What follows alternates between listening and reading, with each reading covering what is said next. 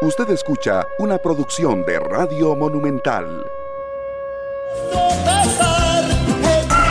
Muy buenos días, Costa Rica. ¿Cómo están? ¿Qué tal el día de hoy? Comenzamos con noticias que nos preocupan, que se dan en el mundo y que tienen que ver con Ucrania. Eso es parte de la oferta informativa que tenemos a esta hora y precisamente voy a adelantarles esa información que estoy terminando de leer en este momento. ¿De acuerdo? Así que les cuento, y esto es importante, aquí ya lo tengo, les cuento que Rusia acusa a Ucrania de cambiar exigencias presentadas en negociaciones en Turquía lo hizo hoy y dijo que cambió de opinión y ha modificado algunas de sus propias propuestas que fueron realizadas durante las negociaciones mantenidas a finales de marzo en Estambul y que habían sido recibidas favorablemente por Moscú. Esta incapacidad de encontrar una vez más un acuerdo negociado muestra las verdaderas intenciones de Kiev que parece obrar para que las negociaciones se alarguen o fracasen dijo el ministro de Relaciones Exteriores ruso. Por otra parte, el Parlamento Europeo pide embargo sobre el gas, el petróleo y el carbón rusos. El Parlamento Europeo pidió imponer un embargo total e inmediato sobre las importaciones de petróleo, carbón, combustible nuclear y gas rusos en una resolución no vinculante adoptada el jueves. La resolución fue votada por 503 eurodiputados. Es un momento muy importante y una etapa significativa. Así, están, así van a estar las cosas o así están las cosas a esta hora de la mañana en relación al tema Rusia-Ucrania. Hoy vamos a tener el tema Rusia-Ucrania y todas sus posibilidades informativas en este programa. Pero usted no sea de las personas Usted no sea de las personas que dicen, uy, que los maten, qué rico, que venga esto, que lo cierren, que haga. No haga eso, no haga eso. Porque eso genera toda una, ¿qué les puedo decir? Actitudes horribles y sensaciones horribles que no hacen falta en este momento. Aquí lo que hay que abogar, pensar, vibrar, vivir es en aras de que se logre finalmente un entendimiento y un acuerdo. Y como siempre les digo, en temas de guerra siempre hay una parte interesada en que haya guerra. Hay muchas tal vez interesadas en negociar, pero una o dos están interesadas en que haya guerra, que no pare la guerra. Por supuesto, sustentadas, pagados todos esos presidentes y todas esas cúpulas de los gobiernos, pagadas por quién? Por los fabricantes de armas, por los que construyen ciudades, van a construir ciudades cuando están destruidas y despedazadas por la guerra. Y entonces así es como son las cosas. Aquí en Costa Rica la gente me ha estado mandando este titular de hoy de La Nación, del periódico La Nación. Bono por desempeño logró, llegó a consumir 28% de utilidades del Banco Nacional. Y los jueces ordenan al Banco Nacional parar excesos en pago de plus a funcionarios pagar excesos en pago de plus a funcionarios. Y dice además, interpretación errada, convención fija, repartición de 15% de ganancias netas, pero el Banco Nacional destinaba más. 5 mil beneficiados.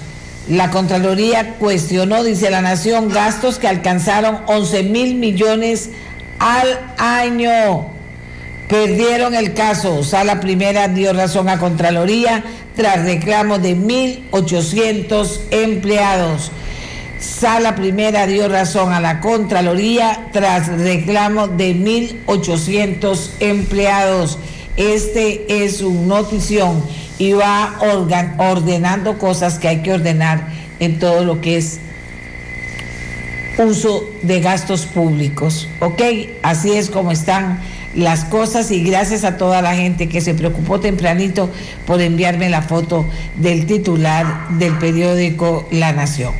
Bueno, y ahora también les cuento que en Costa Rica pasos a desnivel en Atillo se construirán tres años después de la adjudicación.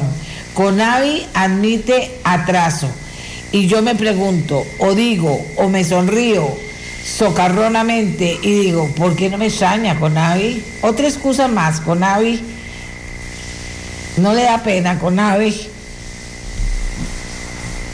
Siempre pasa algo que ocurre y que se atrasa, que no se pudo, que se, ahora va a costar más hacerlo, etcétera, etcétera, etcétera, etcétera. Rolando Araya Monge reconoce acercamiento al equipo de Rodrigo Chávez. Traspaso de poderes tendrá presupuesto de 100 millones a bala Contraloría. La lista de servicios a contratar incluye alquiler de inmobiliario, vehículos y buses de lujo, vino, hospedaje para invitados, entre otros gastos. Avanza plan para condonar deudas con la caja del Seguro Social, pero solo en caso de multas a intereses. La reforma buscaba también perdonar deuda principal de trabajadores independientes, pero la sala cuarta lo declaró inconstitucional. El primer encuentro entre el gobierno saliente y la comisión de transición nombrada por el presidente electo Rodrigo Chávez tuvo como resultado ayer una lista de 200 plazas de confianza por nombrar. 200 plazas de confianza. Fue una reunión productiva, valoramos el inventario y todo lo que existe en cuanto a plazas de nivel de casa, de casa presidencial, que es ver la parte de planes institucionales y operativos. Perdón, señores.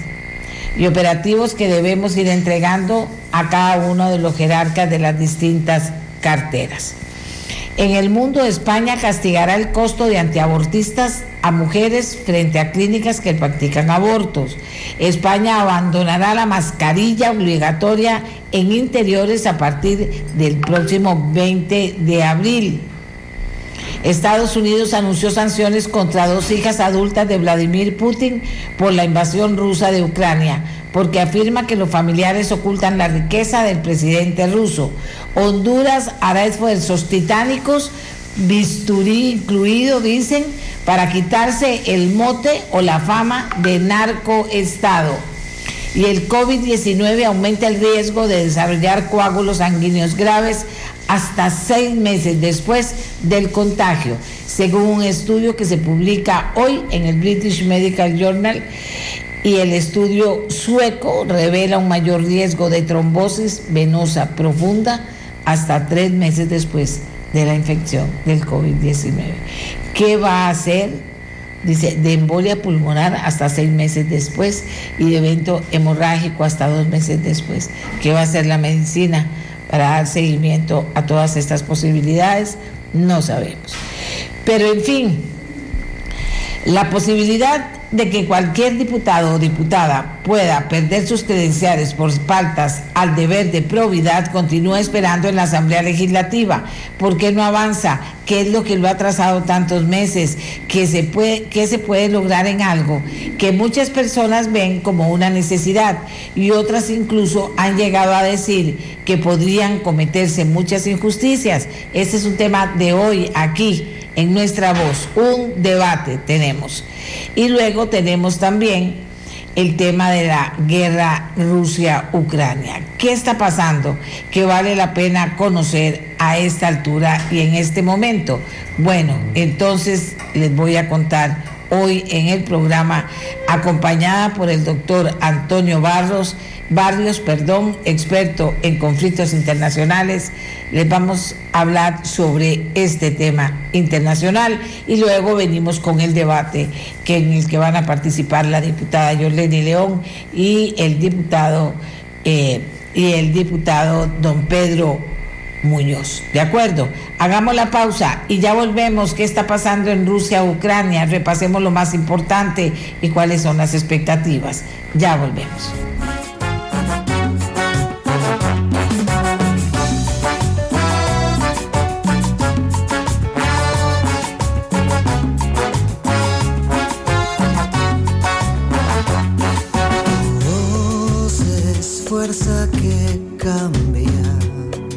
Señores, Ucrania el conflicto con Rusia o Rusia y el conflicto con Ucrania eh, ha tomado cada vez más la atención del mundo. Pero ¿qué es lo que está pasando realmente? ¿En qué situación estamos? ¿Qué vale la pena decir que no hayamos dicho? Pero ¿qué vale la pena repasar también sobre este conflicto? El doctor Antonio Barrios, experto en conflictos internacionales, está ya con nosotros para contarnos esta parte de la historia. Doctor Barrios, buenos días, adelante. Buenos días, doña Amelia. Eh, gracias por la invitación. Un gusto estar acá. Bueno, eh, tal vez para ahondar un poco, hay una serie de temas que han, cambiado un poco el rumbo de la, situación de guerra en Ucrania. El primero es de que parece que es el más importante, es de que eh, usted ya adelantó una parte sobre los cambios que de repente han habido en las negociaciones. Recordemos que en las tres o cuatro reuniones anteriores eh, entre la delegación del presidente Zelensky y la delegación rusa para tratar de que se le reconozcan a Rusia los territorios que desde el 2014 pues había tomado producto de la crisis interna en Ucrania y el separatismo de los rusos, pues hay un cambio radical en la posición de la delegación de Ucrania, donde lo que definitivamente está tratando es de, bueno, poco retrasar la negociación, porque el presidente Zelensky ha reiterado en más de una oportunidad que para poder reconocer eventualmente los territorios en disputa, que es la península de Crimea, la República Popular de Donetsk y Lugansk, se requiere de un referéndum a lo interno de Ucrania para hacer posible, digamos, el, eh, un, futuro resquebrajamiento del territorio ucraniano en la forma en como ha venido ocurriendo, sobre todo por los eventos de 2014, que ya se venía dando un resquebrajamiento del territorio y que esta intervención militar de Rusia pues enfatiza, digamos, en esa línea en que se reconozcan estos territorios. Entonces, eh, el dilatar o el ir atrasando gradualmente este proceso va de la mano con lo que ya usted también comentó de cómo eh, también la Unión Europea u Occidente en general pues ha tratado de profundizar las sanciones económicas contra Rusia para evitar y hacer posible que Rusia gradualmente no le quede más que retirarse de este conflicto y tratar, bueno, posteriormente Occidente con una serie de dineros que ya han aprobado la eh, reconstrucción de Ucrania. Entonces, eh, yo creo que el tema, hay, hay, dos, hay dos de fondo que son importantes, el tema de los territorios, el reconocimiento de la independencia de estos tres territorios, y lo otro también tiene que ver con la neutralidad permanente que demanda Moscú para que Ucrania no pertenezca eh, o no, no, nunca sea parte de la OTAN.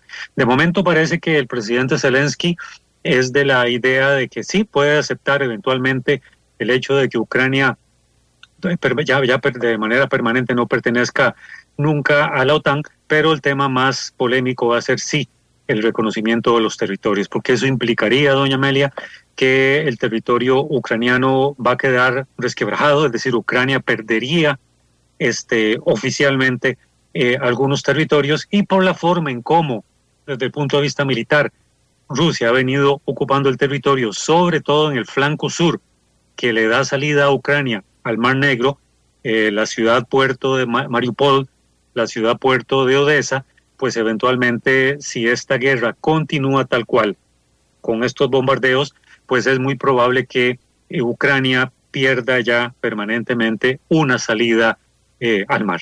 Entonces, bueno, eso es un poco desde el punto de vista territorial. Lo que pasa es que esta negociación es muy complicada porque también se requiere de eh, un apoyo internacional.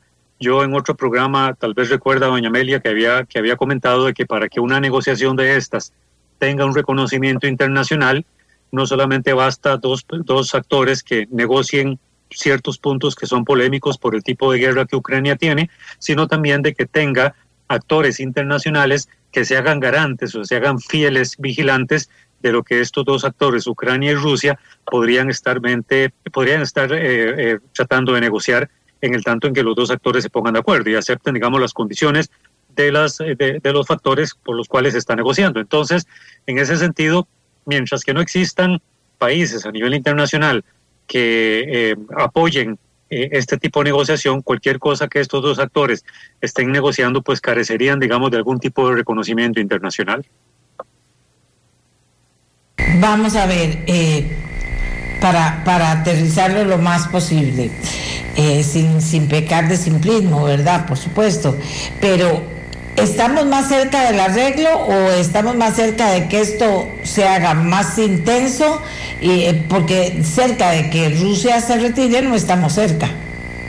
No, en realidad no, porque si esta negociación se retrasa, que ya el mismo, el, ya, ya el mismo eh, ministro de Relaciones Exteriores de Rusia, Sergei Lavrov, ya hizo críticas sobre estos cambios repentinos que Ucrania eh, hizo respecto a lo que ya se había venido negociando, pues esto obligaría a Rusia a continuar con la guerra en el tanto en que obviamente desde el punto de vista militar le sea posible continuarlo. Entonces, la eh, por eso es que yo también había comentado en otro momento, bueno, ¿hasta dónde le conviene a Rusia continuar una, una profundización de la guerra cuando esta guerra, el tipo de rumbo que está teniendo es de una guerra convencional a eventualmente una guerra de guerrillas en donde hay una clara resistencia de eh, muchos grupos armados a lo interno de Ucrania que están de alguna manera realmente demostrando esa resistencia en distintas ciudades que le ha impedido de alguna manera a Rusia poder continuar.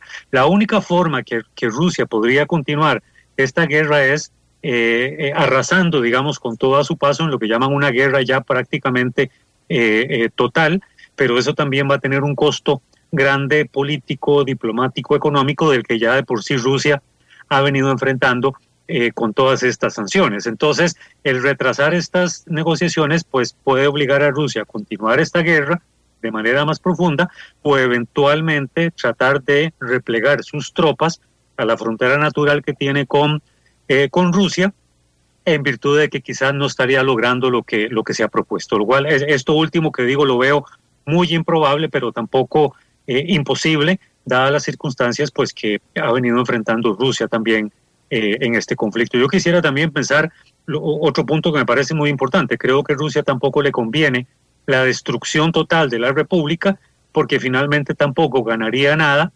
eh, en una situación de negociación cuando ya incluso el mismo presidente Zelensky tampoco tiene nada que perder en una situación de guerra total. Así que yo creo que esta guerra es un proceso gradual de que conforme voy bombardeando, voy negociando y así, digamos, Rusia va apretando clavijas para ir viendo cuál es el comportamiento de Ucrania en el proceso de negociación.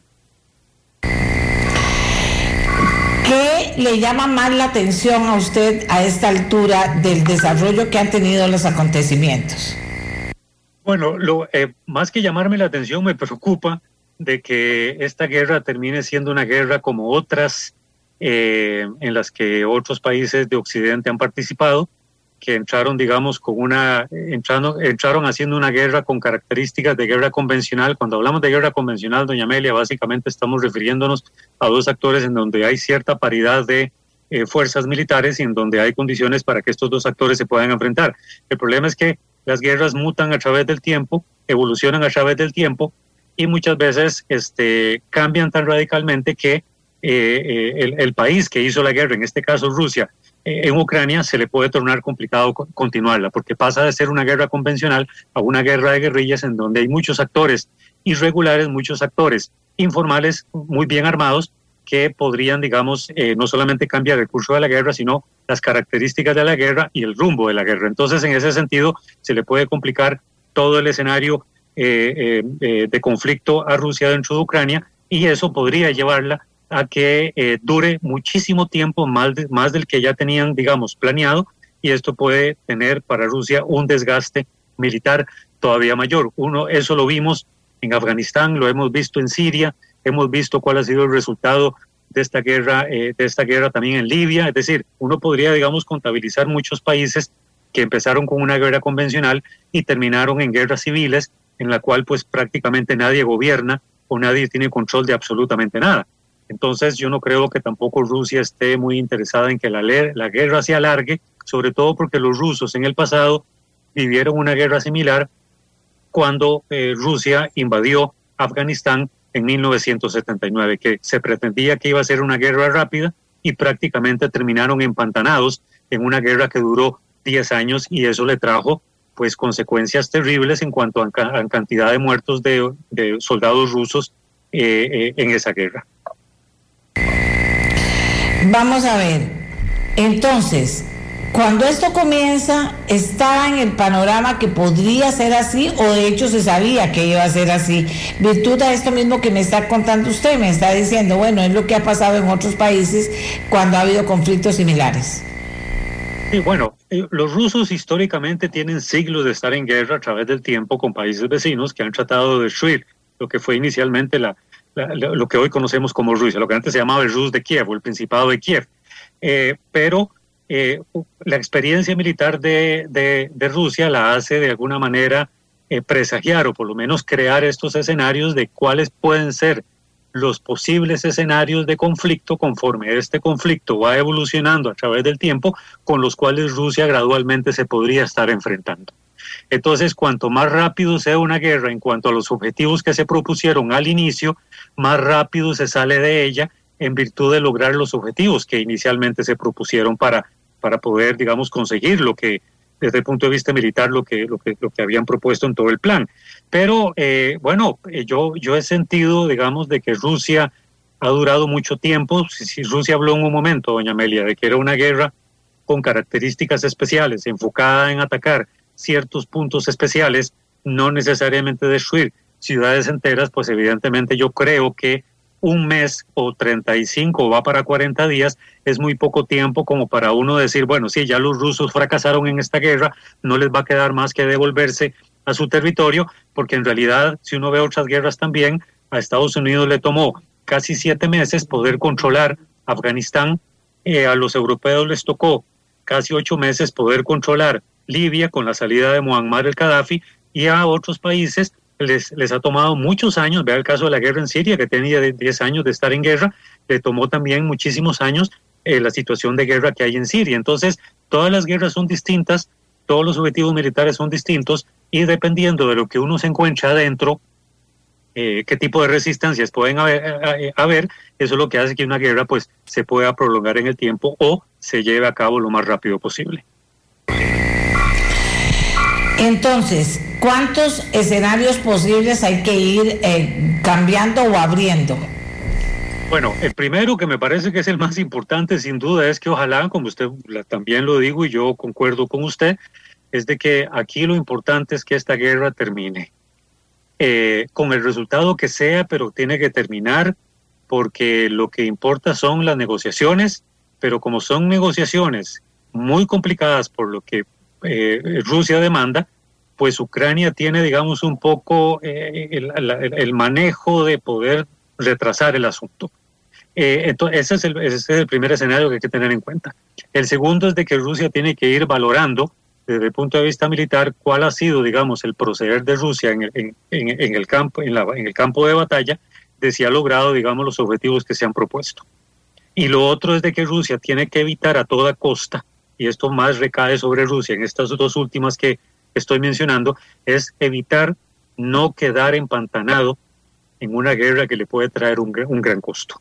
Un costo que ya de por sí, en términos económicos, más que en términos militares, ha venido sufriendo Rusia con todo el tema de las sanciones, eh, que, bueno, eh, podrá decir, digamos, Putin de que eh, está tratando, digamos, de, de, bailar lo mejor posible con el tema de las sanciones, pero finalmente son sanciones que están afectando.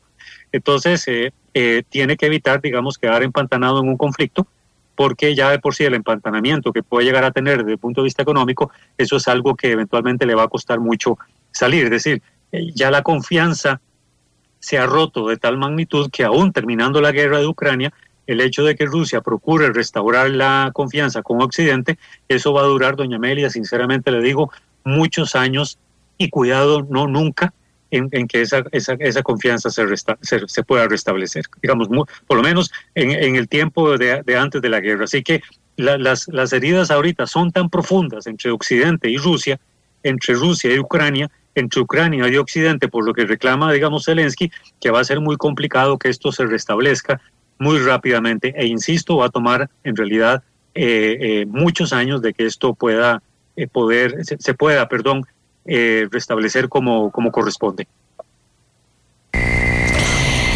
Vamos a ver, ¿considera usted que todos estos movimientos que ha estado haciendo, sobre todo Estados Unidos, pero ahora ya vio el Parlamento Europeo y cómo ha planteado las cosas, son así como vitales al corazón de, de Rusia?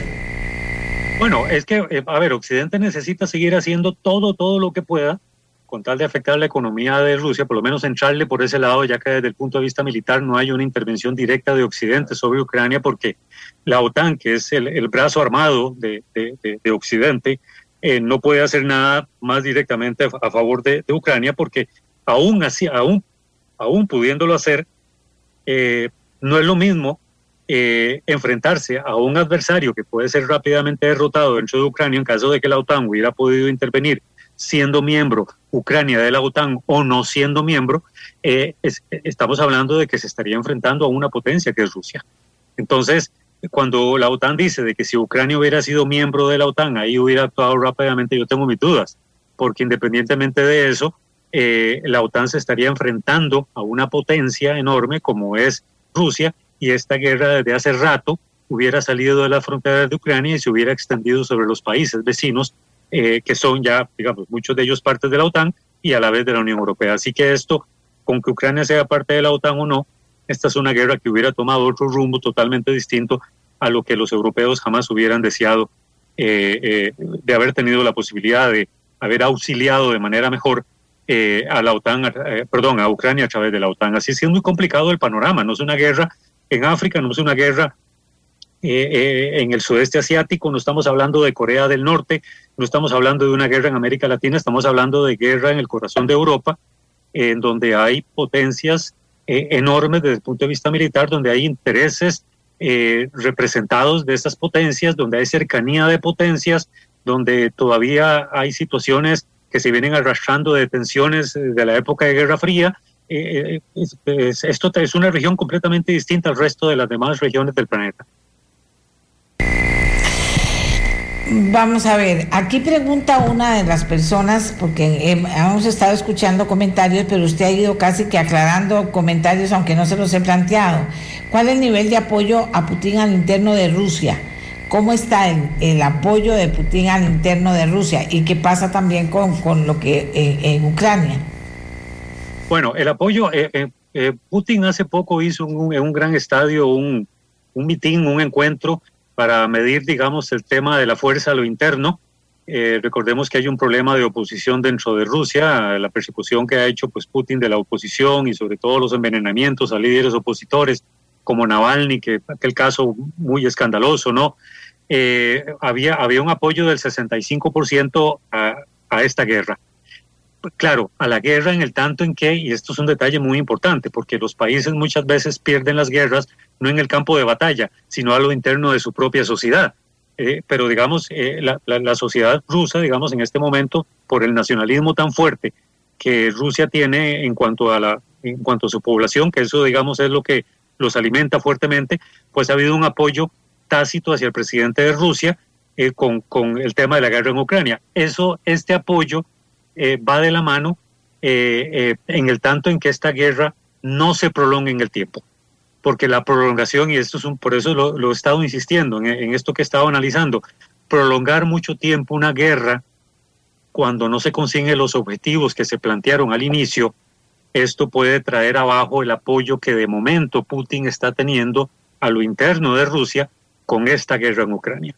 Producto de la variable nacionalista que es muy fuerte, producto de que consideran de que los rusos de Ucrania deben ser defendidos y deben ser anexados al, territorio de la Federación de Rusia eh, y una serie de factores más que están relacionados con la economía que pueden eventualmente ir haciendo que conforme la crisis económica eh, pueda profundizarse dentro de Rusia con estas sanciones de Occidente en la cual están buscando todavía más sanciones, pues esto podría eventualmente sí ir restando apoyo a Putin conforme la gente va sintiendo que la economía les está afectando el bolsillo.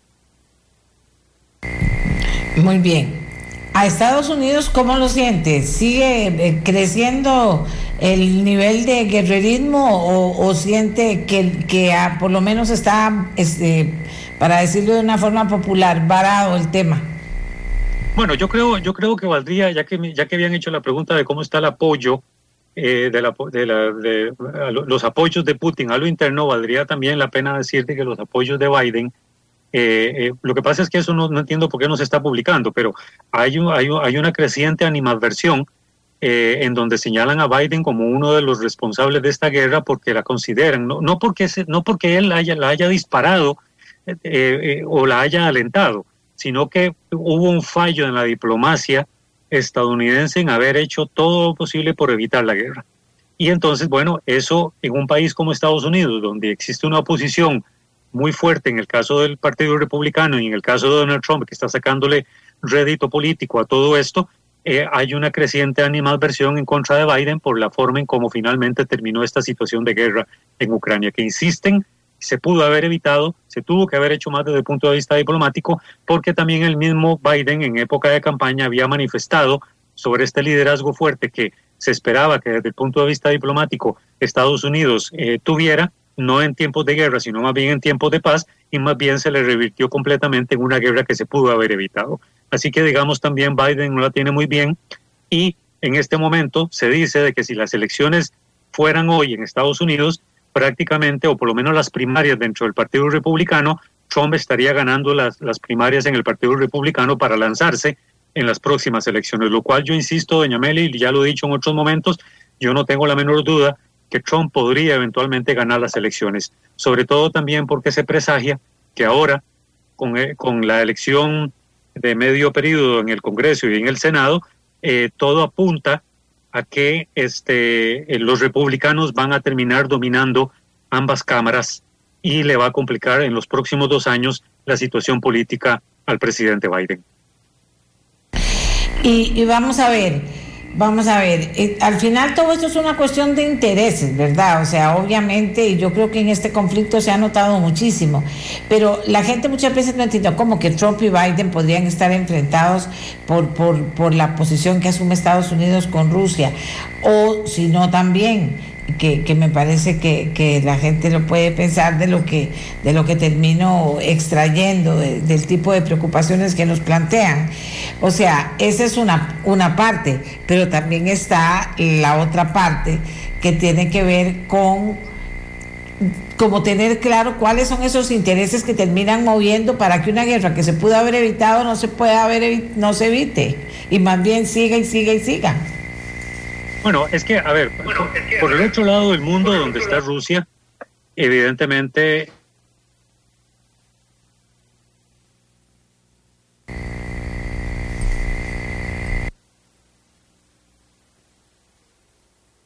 Ok, entonces te doy el número para que lo llames. Tenemos en pantalla. Miguel. Miguel.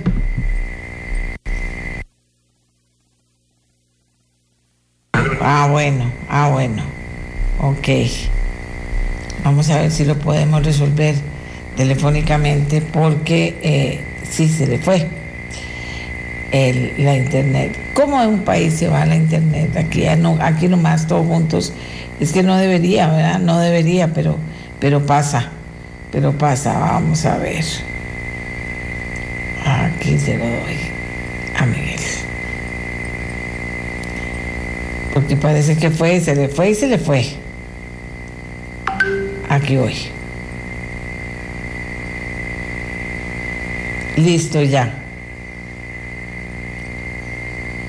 Aquí la gente preguntándome por el tema del COVID. Vamos a terminar con, vamos a terminar con, con, Ucrania. Todavía nos falta poder hablar más cosas de Ucrania para que todas las inquietudes que hay se puedan ir eh, eh, resolviendo, porque las guerras no son cosas de moda, las, las cosas de la guerra tienen que ver con, con no solo los países involucrados y lo que está pasando y las muertes y la destrucción, etcétera, sino también tienen que ver con el resto del mundo. Hasta nosotros salimos premiados con estas cosas que pasan en el mundo. Entonces, un poquito tener elementos de juicio para poder eh, opinar sobre la guerra y para poder estar presentes, escuchando, viendo, leyendo. Eh, eh, lo que ocurre con la idea, como siempre digo, de que esto se vaya a resolver y no sea que, de que volvieron a ganar los malos, ¿verdad? Los que venden armas, volvieron a ganar los que están deseando que haya guerras en el mundo, volvieron a ganar porque el mundo con todos los organismos y recontraorganismos y recontracontraorganismos supuestamente que hemos construido, lo que hemos hecho es una enorme burocracia internacional que a la hora de resolver no resuelve, ni tiene ninguna posibilidad de meterse y de incidir para que países que están interesados en sostener una guerra, empresas que están interesadas en que la guerra siga, entonces resulta que, eh, son los que terminan ganando en esto, porque los organismos internacionales, todos tan importantes, tan grandes, pagando esas millonadas a los que trabajan eh, eh, en ellos y andan por el mundo tomando vinito en las noches, y discúlpenme, aunque se enojen, así es, a la hora de los resultados, no pasa nada. Bueno, me dicen que ya está de nuevo conectado con nosotros don Antonio. Adelante, don Antonio. Sí, es que se, fue la luz y estoy por el teléfono ahorita porque se fue y se me, se me desconectó todo. Sobre los organismos internacionales, sí, desafortunadamente hace poco el presidente de Ucrania, Volodymyr Zelensky, hizo una crítica eh, a Naciones Unidas de no haber hecho lo suficiente eh, para evitar el conflicto. Bueno, eh, digamos que de, de alguna manera tiene razón, pero siendo el presidente me sorprende que diga eso, porque entonces en realidad no tiene claro cuál ha sido el mundo que ha imperado en donde en realidad pues Naciones Unidas siempre ha tenido fallos muy muy fuertes respecto a evitar conflictos. Eh, siempre se ha dicho que Naciones Unidas no logra evitar guerras, pero sí, digamos, es eh, relativamente bueno después en los países en etapas post-conflicto. Así que, eh, lamentablemente, pues la diplomacia de Naciones Unidas y sobre todo, digamos, a nivel del Consejo de Seguridad, que es donde se dirimen o donde se ven los temas que atentan contra la paz y la seguridad internacional a partir del artículo 51 de la Carta Fundacional de la OTAN, eh, perdón, de, Naciones Unidas, pues eso desafortunadamente eh, eh, tuvo fallos porque evidentemente cualquier resolución que se, que se pudiera pasar para evitar la guerra o por lo menos condenarla, pues Rusia es uno de los miembros de del, del, Consejo de, de, los países permanentes del Consejo de Seguridad y con vetar, digamos, uno de los miembros, ninguna resolución puede llegar a pasar. Así que ya por ahí, digamos, la forma en cómo está conformado el Consejo de Seguridad ya es, en cuanto al veto, eh, una traba ya significativa para que cierto tipo de condenas o, o, eh, eh, sanciones pues no puedan prosperar.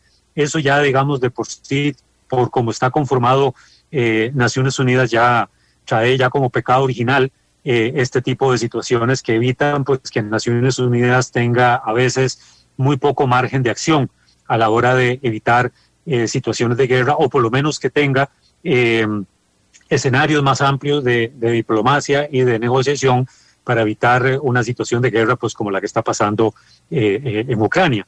Y por el tema de las armas, pues ya es consabido de que evidentemente pues todo el complejo militar industrial de un país como Estados Unidos e incluso de un país como Rusia, que también produce y vende armas a otros ejércitos a nivel mundial, a como lo hace Estados Unidos, lo hace Francia, lo hace España, lo hace Gran Bretaña, lo hace Alemania. Es que ningún país de los que hoy están hablando de todo un tema de moral y de todo un tema ético respecto a la guerra, todos estos países están involucrados indirectamente para vender armamento en muchos países del mundo, en conflictos abiertos o en, o en, países que, cuyos ejércitos pues constantemente están remozando, digamos, todo el equipo militar.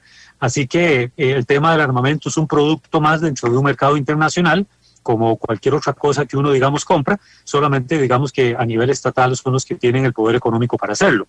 Así que, bueno, la guerra en Ucrania responde, por supuesto, a aspectos eh, geopolíticos que son muy importantes, en donde hay intereses eh, muy bien establecidos, muy bien planteados, y que hacen pues que definitivamente eh, eh, hayan ganadores y perdedores. Ya sabemos quiénes son los perdedores, el pueblo ucraniano, pero los grandes ganadores son los grandes países que logran, digamos, de alguna manera, con esta guerra en Ucrania, transformar lo que creen que deben transformar eh, en virtud de hacer prevalecer sus intereses. Aquí nos dice, aquí estoy tramitando todas las inquietudes que nacen de la gente que conoce el tema y que ha estado ligado al tema. Eh, a través nuestro, ¿verdad? De las informaciones, dice doña Amelia. Los astros se alinearon para que Putin tomara la decisión de invadir Ucrania. La no reelección de Trump, la salida desastrosa de América de Afganistán, la salida de la canciller o de la Cancillería alemana de Angela Merkel y la debilidad económica y social mundial que dejó la pandemia y la dependencia energética que tiene Europa de Rusia, construida estratégicamente donde este último ventenio, ventenio, últimos 20 años. Sí, sin duda. Este, eh, es, yo, yo, siempre he dicho y, lo, y lo, repito acá, este es un conflicto que definitivamente ya estaba dentro de los planes del presidente Putin. Eh, yo no creo que haya eh, todo lo que pasó en 2014 en Ucrania, tal y como sucedió, haya quedado simplemente en la nada. Yo creo que era un plan ya estratégico establecido, que en la cual, como dice la persona que escribió ahí, pues había que esperar el momento oportuno para que eso eh, se diera y bueno, eh, como bien dijo esta persona, los astros se alinearon al punto de que le permitieron pues a Putin poder hacer eh, todo esto para, digamos, convertir a Ucrania en lo que yo llamo la frontera final respecto a esta lucha de poder y estos resabios de Guerra Fría que quedan entre un Occidente y una y, y, en el caso de la Federación de Rusia en las pocas, en los pocos aliados o en las pocas naciones que le quedan como aliados a Rusia en, en Europa después de que muchas de estas habían sido absorbidas por la OTAN en este proceso de expansión. Eh, ve que la gente se ve que la gente lleva el pulso. Antonio, a mí me encanta eso porque muchas veces la gente dice, ay no, eso nada, a la gente no le interesa, no son montones de comentarios de las personas porque llevan el pulso y van entendiendo un poco las cosas. Al final usted tiene que sí, siempre la gente termina ubicándose entre estoy a favor de uno o a favor de otro, que eso es el resultado final de la guerra, o sea, de estos conflictos. Bueno, yo, eh, a mí lo que me preocupa es más la allá, A ver, más allá de ir buscando los orígenes de estos conflictos, a ver si al final son muy parecidos, para que el organismo internacional salga de su zona de confort y pueda ir creando eh, una, para decirlo de alguna manera, una actitud diferente en cuanto a prevenir estos conflictos. Yo creo, a ver, hablemos de un detalle, doña Amelia, que a mí me parece que es muy importante porque también son en, en, gran parte responsables los medios de comunicación a nivel mundial han inducido a la gente a que acepte algunos conflictos como necesarios o buenos y que condene otros. Y esta guerra en Ucrania no es distinta en cuanto a la forma en cómo los medios han inducido a que la gente piense que es un conflicto que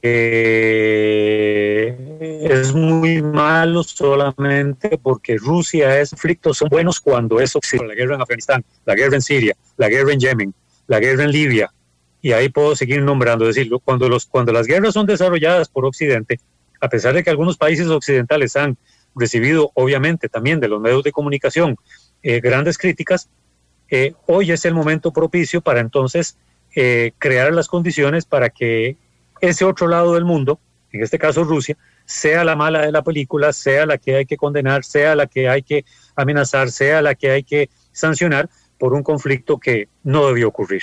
Entonces, bueno, eh, los medios de comunicación han jugado un papel importante ahí en hacerle ver a la gente, bueno, este conflicto es bueno, este es malo, este era necesario, este era justo, este de Ucrania jamás es, puede ser justo en, ninguna, en ningún sentido, entonces hay que caerle encima a Rusia con toda la fuerza de la humanidad porque eh, entonces esto de bueno y malo lo solía decir muy bien Noam Chomsky en su libro, eh, que escribe mucho sobre el tema de los medios de comunicación, que se llama Construyendo Consenso, cuando él decía en uno de esos capítulos que hay víctimas que valen y hay otras víctimas que no valen.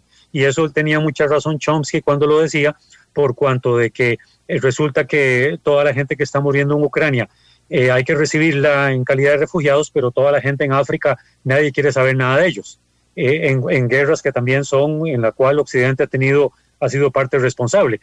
Así que esto de víctimas que valen y víctimas que no valen, pues es un es un es una forma en como el mundo también lo han venido trayendo a través de la forma en como los medios de comunicación eh, eh, comunican las cosas. Dice alguien, si fue Rusia quien decidió invadir ¿Por qué Estados Unidos tiene la culpa?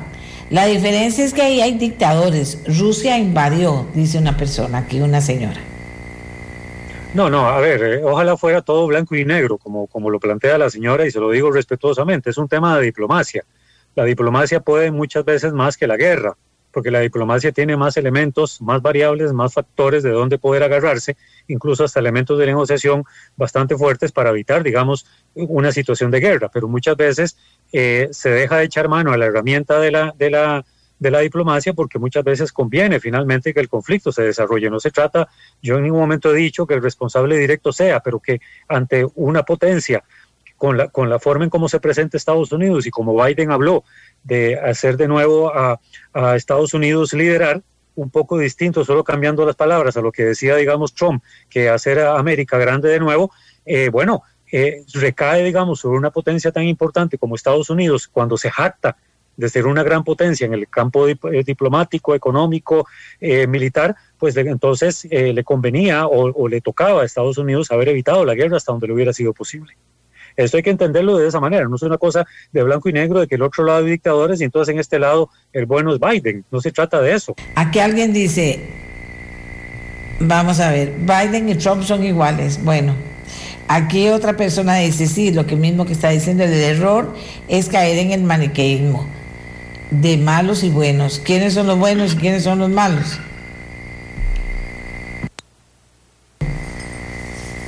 No sé.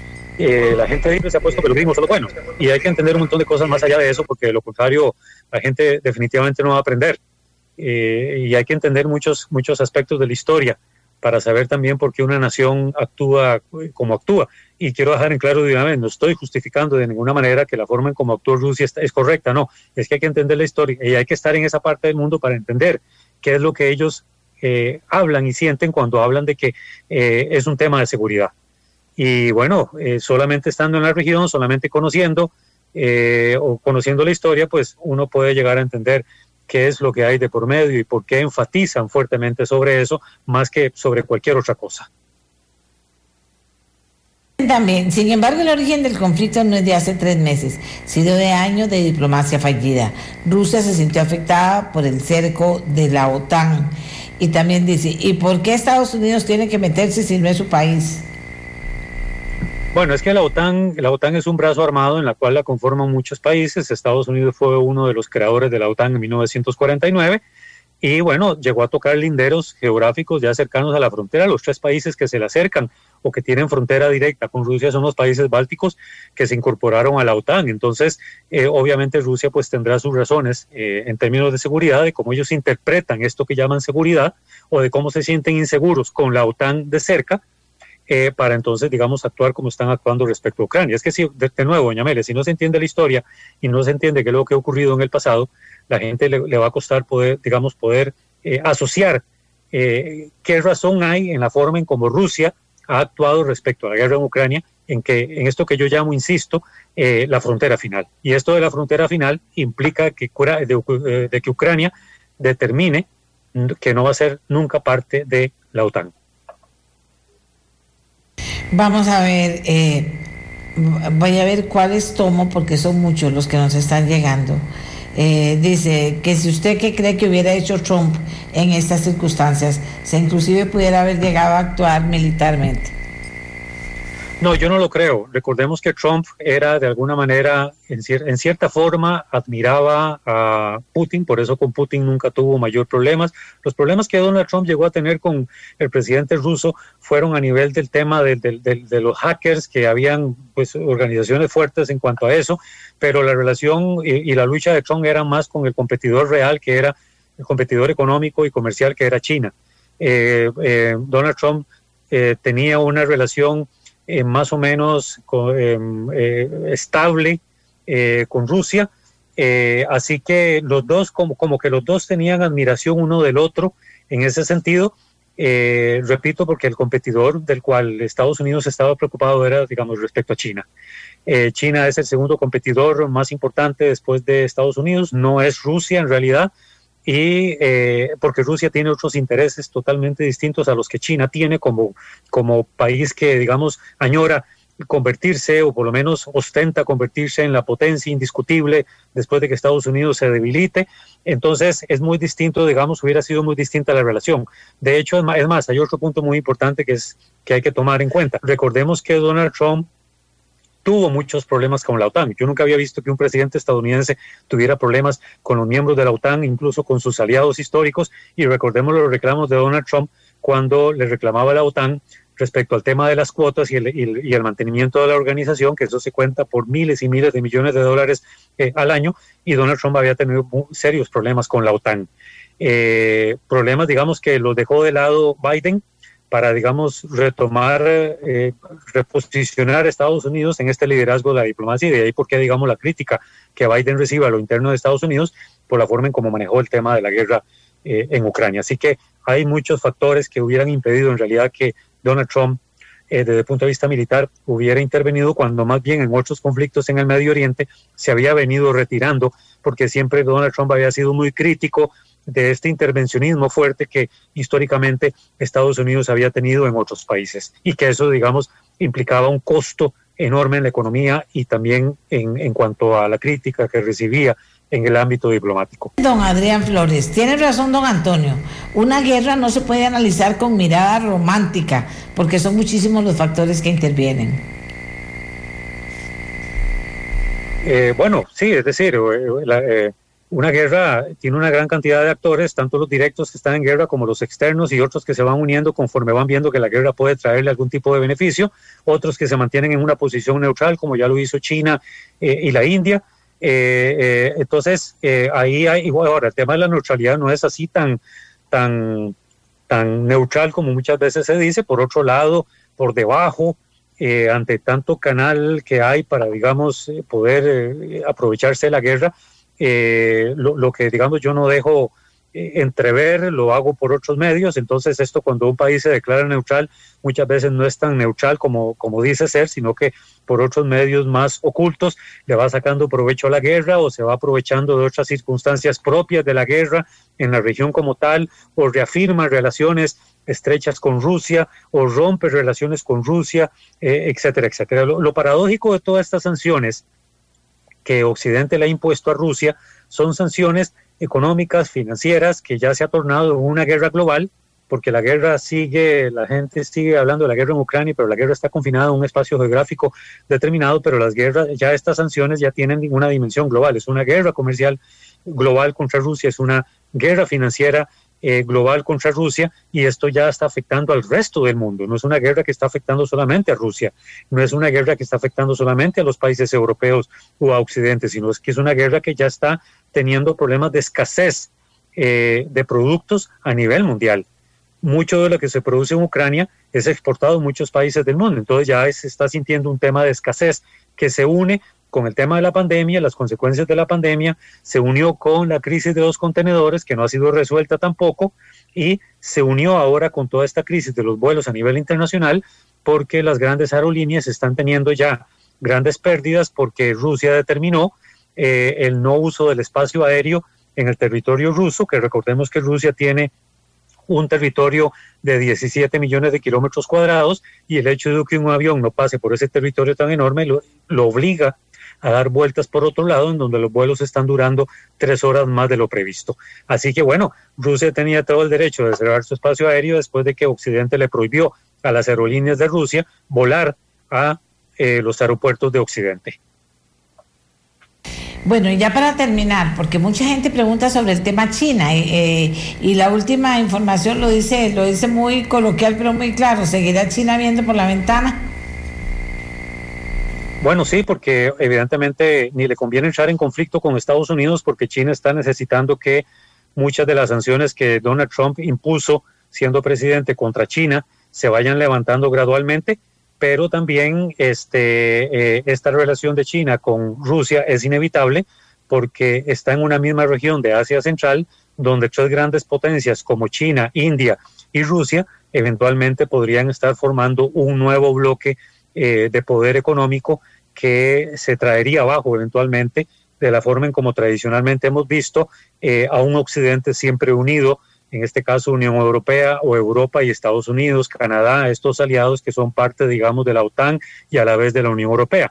Entonces, por otro lado, ya desde hace rato estas potencias vienen trabajando en pos de la creación de un nuevo orden internacional, eh, digamos, aunando esfuerzos como potencias que son, con el poder económico que tiene eh, eh, China, a, la vez que tiene un, un, gran poder militar, con el poder económico y militar que tiene Rusia, en donde Rusia tiene la mayor riqueza que cualquier país a nivel mundial pueda llegar a tener. Recordemos que Europa depende del 60% del gas y del petróleo que Rusia le ha venido vendiendo. Entonces, cuando Occidente habla de seguir bloqueando el, el petróleo y el gas eh, de Rusia, no veo cómo lo van a seguir haciendo porque eh, eh, Europa sigue dependiendo de ese, de ese, gas y de ese petróleo.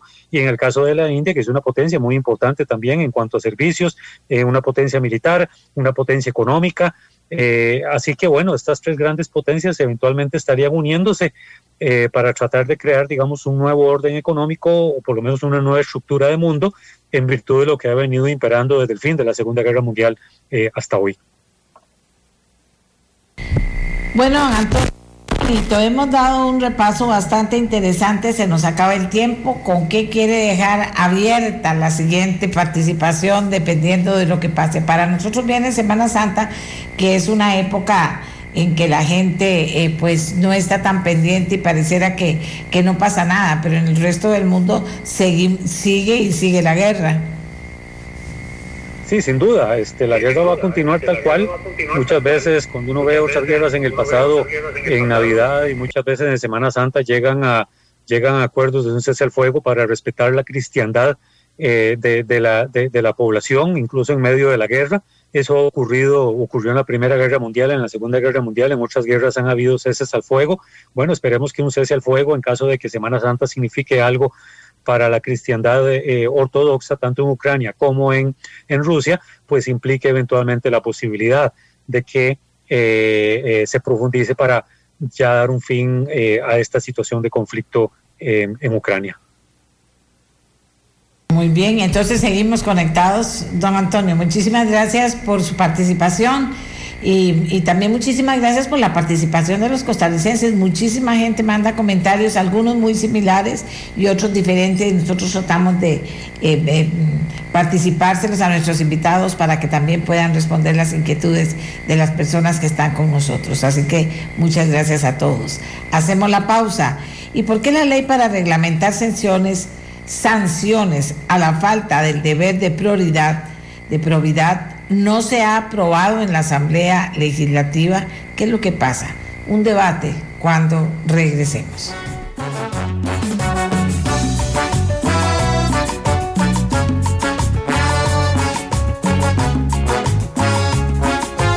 Amigos, la posibilidad de que cualquier diputado o diputada pudiera perder sus credenciales por faltas al deber de probidad, continúa esperando en la Asamblea Legislativa. ¿Por qué no avanza? ¿Qué atrasa ahora que se pueda lograr algo que muchas personas lo ven como una necesidad y otras han llegado incluso a decir que podrían cometerse muchas injusticias?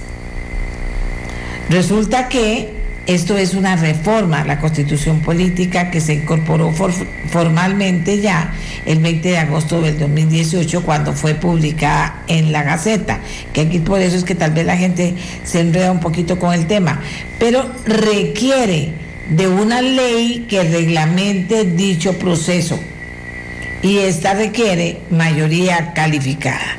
Bien, hay diferentes posiciones, no se ha logrado, no se ha caminado. Hace muchas semanas que fueron agosto del 2018, porque esto no se ha logrado eso es parte de lo que vamos a conversar ahora con dos diputados, la diputada Yoleni León del Partido Liberación Nacional y el diputado Pedro Muñoz de la Unidad Social Cristiana. Y eh, un debate en el mejor de los sentidos. Por eso es bueno que, que no ocupe mucho tiempo una sola persona, sino que sea una cuestión de tres minutos y tres minutos y tres minutos o cuatro minutos y que puedan uno, uno hablar y el otro contestar. Eso es muy importante. Eh, yo quiero preguntarles a los dos para empezar, para que la gente lo tenga claro, ¿qué significa deber de probidad? ¿Qué significa deber de probidad para Yorlene y León? Adelante.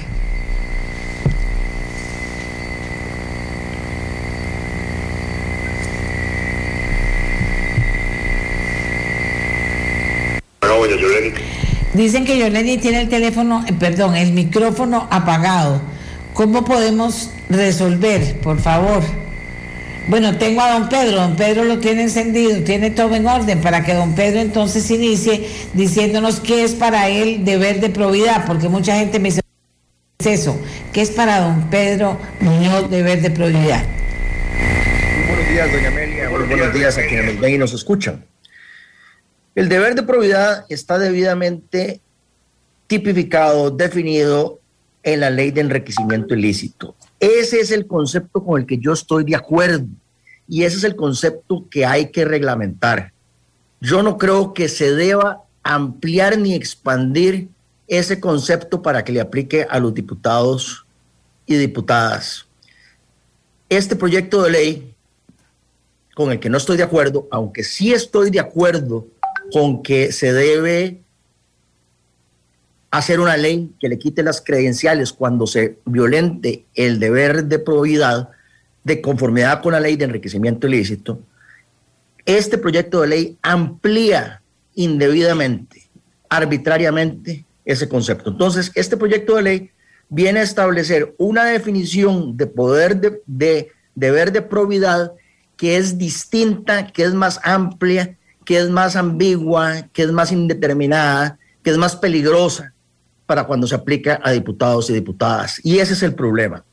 Si, es, si la ley para quitar las credenciales a los diputados estuviera hecha de forma tal que cuando se compruebe judicialmente que un diputado ha violentado el deber de probidad de conformidad con la ley de enriquecimiento ilícito, yo estaría de acuerdo con esa ley. Pero eso no es lo que está haciendo este proyecto de ley. Y por eso, eh, eh, por eso el problema. Muy buena su pregunta, doña Amelia, porque comienza, arranca con la definición de deber de probidad y luego podemos hablar más detalladamente qué es lo que establece esta ley y por qué esa definición que, que tiene la ley aquí, demasiado peligrosa, no debe ser la que aplique, eh, la que le debe aplicar a los diputados. A los diputados les debe aplicar la misma definición que, les, que, que, le aplica a todos los funcionarios del país. Bueno, entonces hagamos la diferencia. ¿Qué dice esa ley?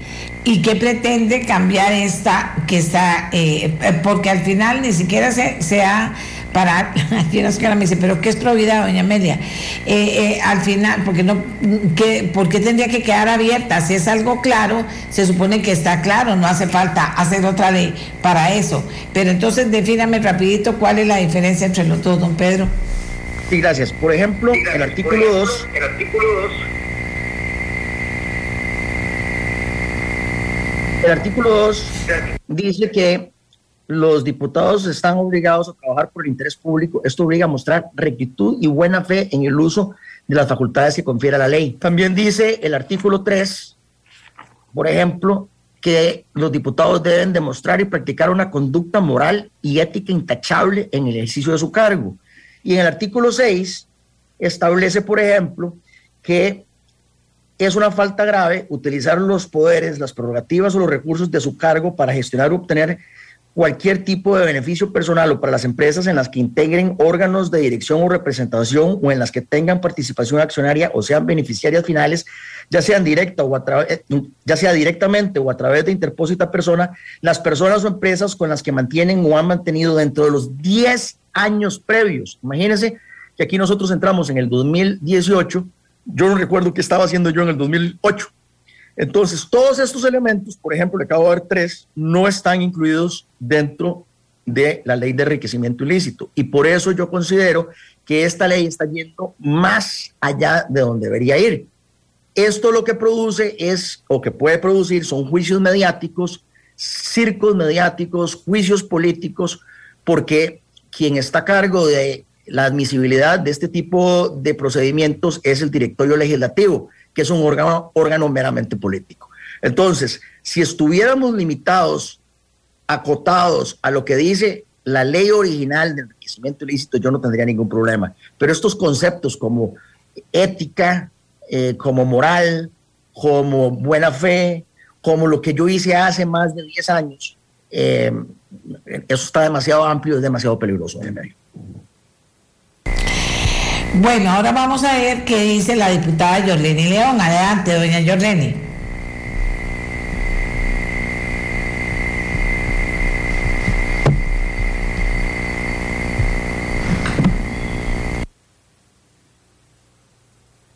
Que tenemos un problema. ¿O no? Voy a llamarla mejor. Ok. Es que eso tenemos que tomar decisiones muy rapiditas, Miguel, porque eh, de una vez, ¿por qué? ¿por qué no va a contestar si ella está ahí, está conectada La desde otra, temprano? la otra posibilidad, si la diputada me está viendo, que está en la Asamblea Legislativa. Yo estoy dos o tres pisos arriba oficina de ella. Bienvenida a mi despacho. Está un poco desordenado, pero si gusta venir aquí, está bienvenida. número a Miguel para que la llame con una cortinita, podemos tenerla inmediato para, para, porque es un tema interesante. Ya comenzó a moverse la opinión y ya están ustedes mandando mensajes y mensajes. Ok. Yolene, adelante usted ahora, por favor. ¿Le parece? Decíamos, decíamos para iniciar que, que, que entonces cada uno de ustedes se refiriera a qué, a qué se entiende por deber de probidad para, para poder ir marcando la diferencia entre lo que ya hay, que decía don Pedro, que es con verdad que ya existe, y lo nuevo que se quiere aprobar y por qué. Bueno, nuevamente, doña Amelia, muy buenos días, muchas gracias a usted, un saludo cordial a don Pedro y por supuesto a todas las personas que nos ven y que nos escuchan. Quizás antes de dar una definición de lo que es probidad, yo quisiera eh, plantear a las personas que nos ven y nos escuchan por qué es importante este proyecto de ley. Y no es una ocurrencia o no es la intención de aperturar circos políticos como se ha mencionado en algunos espacios en algunos momentos. Este proyecto parte de eh, la fuerte crítica que tienen los señores y las señoras de la parte que, que se ubican en temas políticos y demás, que eh, cuyo cuestionamiento viene a erosionar o viene a dañar la credibilidad de la institucionalidad. Y sobre la institucionalidad o en institucionalidad es donde recae la democracia de nuestro país.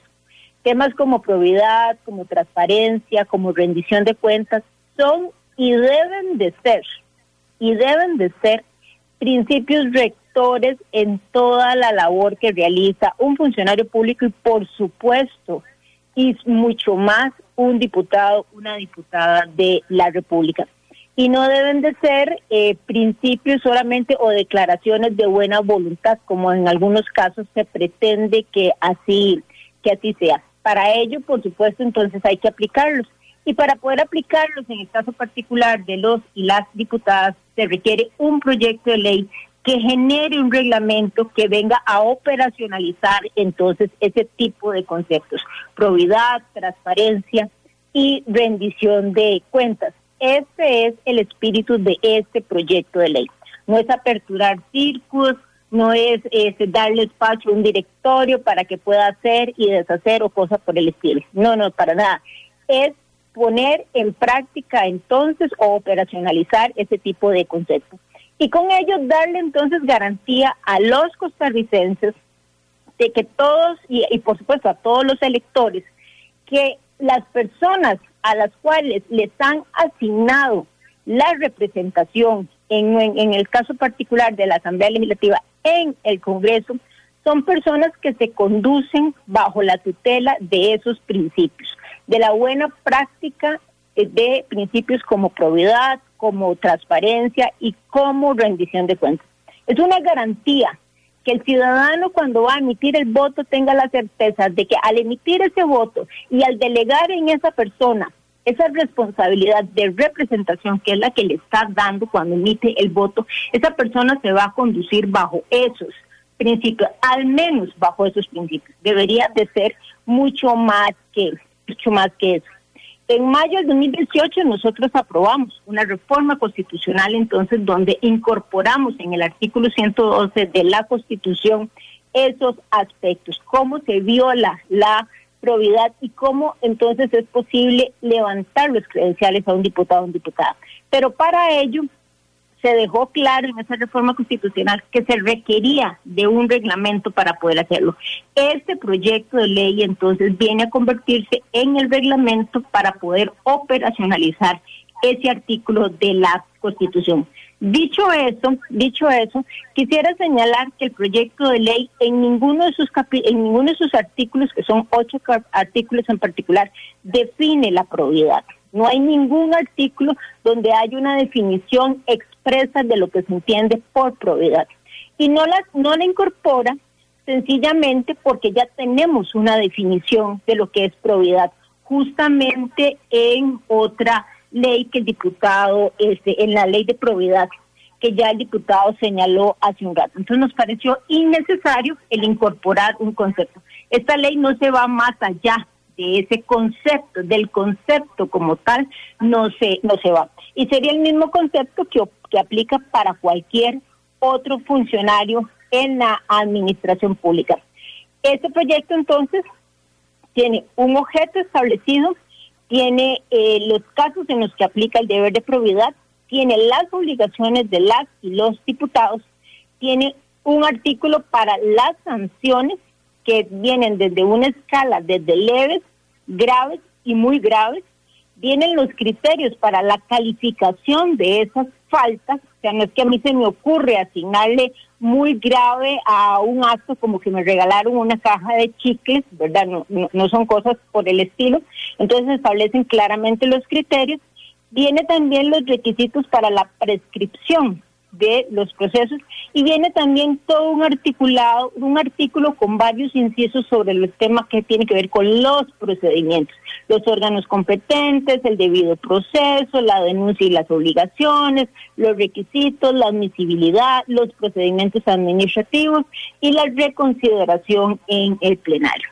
Tal vez la versión que tenemos no es la mejor versión que tenemos de proyecto de ley pero aquí yo invito entonces al diputado Muñoz, que ha sido muy crítico de esta iniciativa, a que se siente entonces a tratar de construir la mejor versión de este proyecto de ley. Nadie le ha cerrado la puerta, todos lo hemos invitado, por lo menos algunos lo hemos invitado a participar en la construcción de este proyecto de ley y de esa forma entonces poder analizar y, si es del caso, incorporar las observaciones que el diputado Muñoz considera debería de tener este proyecto de ley. Gracias, Jorlene. Don Pedro. Muchas gracias. Eh, siempre tan gentil la diputada Jorlene León Marchena. Eh, tenemos una gran diferencia. Eh, y creo que usted dio en el clavo, doña Amelia, cuando hizo la, la primerísima pregunta. En efecto, yo sí creo que el concepto de deber de probidad de la ley de enriquecimiento ilícito está siendo aperturada, como dijo la diputada León, palabra que usó ella, ha sido ampliada y que ha sido ampliada de manera sumamente indebida. Y ahí está la diferencia.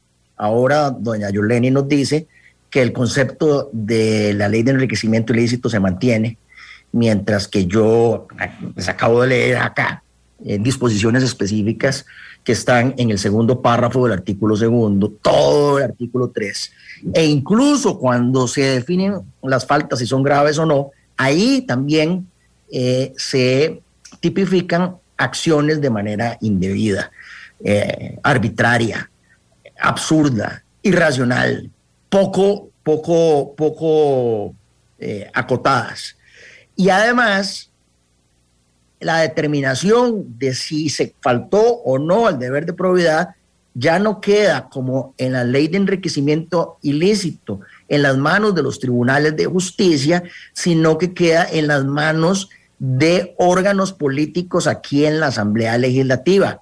Además de que no solamente se retiran las credenciales de conformidad con el proyecto de ley, sino que además el proyecto de ley permite que se inhabilite a los diputados eh, para el ejercicio de cargos públicos en el futuro. Todo eso hace que esta ley vaya mucho más allá. Pero ¿cuáles son las consecuencias prácticas de eso?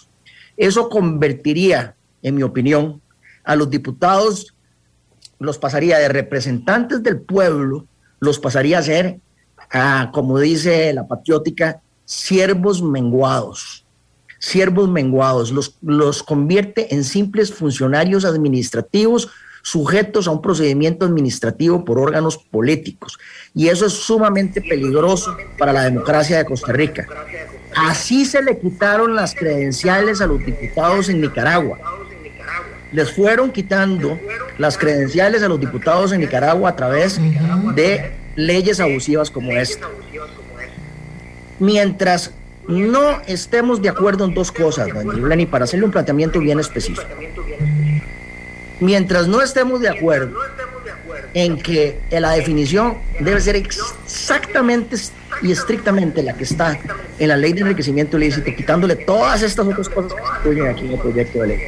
Y mientras el procedimiento no sea administrado por los tribunales de justicia a como es hoy, yo no voy a estar de acuerdo en esta ley. Además, ha de decirse que me parece un acto irresponsable tratar de meter este proyecto de ley, convertir este proyecto de ley en a última hora y dejar esto, eh, esta, dejarle esta camisa de fuerza a los próximos diputados.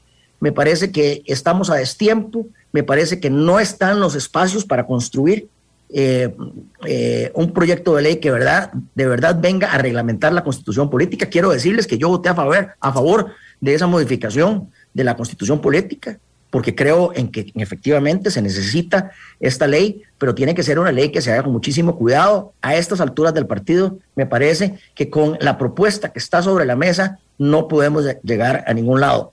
De nuevo, para que esta ley funcione, tiene que ser estrictamente lo que dice la ley de enriquecimiento ilícito y debe ser el procedimiento el de los tribunales de justicia, no órganos políticos como aquí en la Asamblea Legislativa. Gracias, don Pedro. Tres comentarios que tienen que ver con lo mismo. Lo voy a resumir en uno, que es el que está más sujeto verbo y predicado. Dice, otra vez la tentación de la tiranía. Doña Yorleni. vamos a ver tres asuntos con respecto a lo que señala el diputado, el diputado Muñoz. Vamos a ver, eh, yo difiero absolutamente del planteamiento que él hace de que el representante en los cuales se nos deposita eh, la confianza de parte de los votantes en nuestro país se van a convertir en siervos eh, menguados, ¿verdad? Al meternos en cintura, es que de eso se trata este proyecto de ley, de meter a las diputadas y a los diputados en cintura y dejar que sigan eh, actuando a la libre en algunos temas como lamentablemente ha ocurrido hasta el día de hoy. Que no es frecuente, sí, no es frecuente, eso yo tengo que reconocerlo, pero, pero que no existe, eso sería invalidar la, este, la realidad. El hecho de que seamos diputadas y diputadas de la República bajo ninguna circunstancia nos convierte en simples funcionarios, aun cuando estemos sujetos a un procedimiento como el que establece este proyecto de ley. La investidura de un diputado no se, no se quita, no se distingue, no se aleja por un aspecto como este. No es lo mismo que un diputado envíe un oficio y solicite una cita a un ministro a que la solicite cualquier ciudadano de a pie de este, de este país. Esa investidura, perdón, perdón diputado Muñoz, pero no se la quita el que nos metan en cintura en un procedimiento como el que se pretende plantear en este proyecto de ley. Y el tema del tiempo, yo lo que le podría decir es que este tipo de proyectos nunca tienen tiempo, diputado. ¿Verdad? Si se plantean al inicio es porque estamos llegando. Si se plantean a medio camino es porque vamos a medio camino de los cuatro años. Y si se plantean al final es porque se plantean al final, ¿verdad? Estos proyectos caminan cuando hay voluntad. No es un asunto de tiempo, no es un asunto de irresponsabilidad. Pero además quiero recordarle, diputado, que este proyecto de ley ha estado en la comisión a la que usted pertenece desde hace 16 meses. Este proyecto no lo presenté la semana pasada, ni la semana antepasada, ¿verdad? Aprovechando la coyuntura de que vamos a finalizar. Nuestro proyecto estaba ahí 16 meses. Y en 16 meses el diputado no presentó una sola moción, no buscó a esta legisladora para decirle, mire diputada, fíjese que me tiene preocupado este, la redacción de ese proyecto de ley, este, ¿por qué no trabajamos en una mejora que quisiéramos hacerle?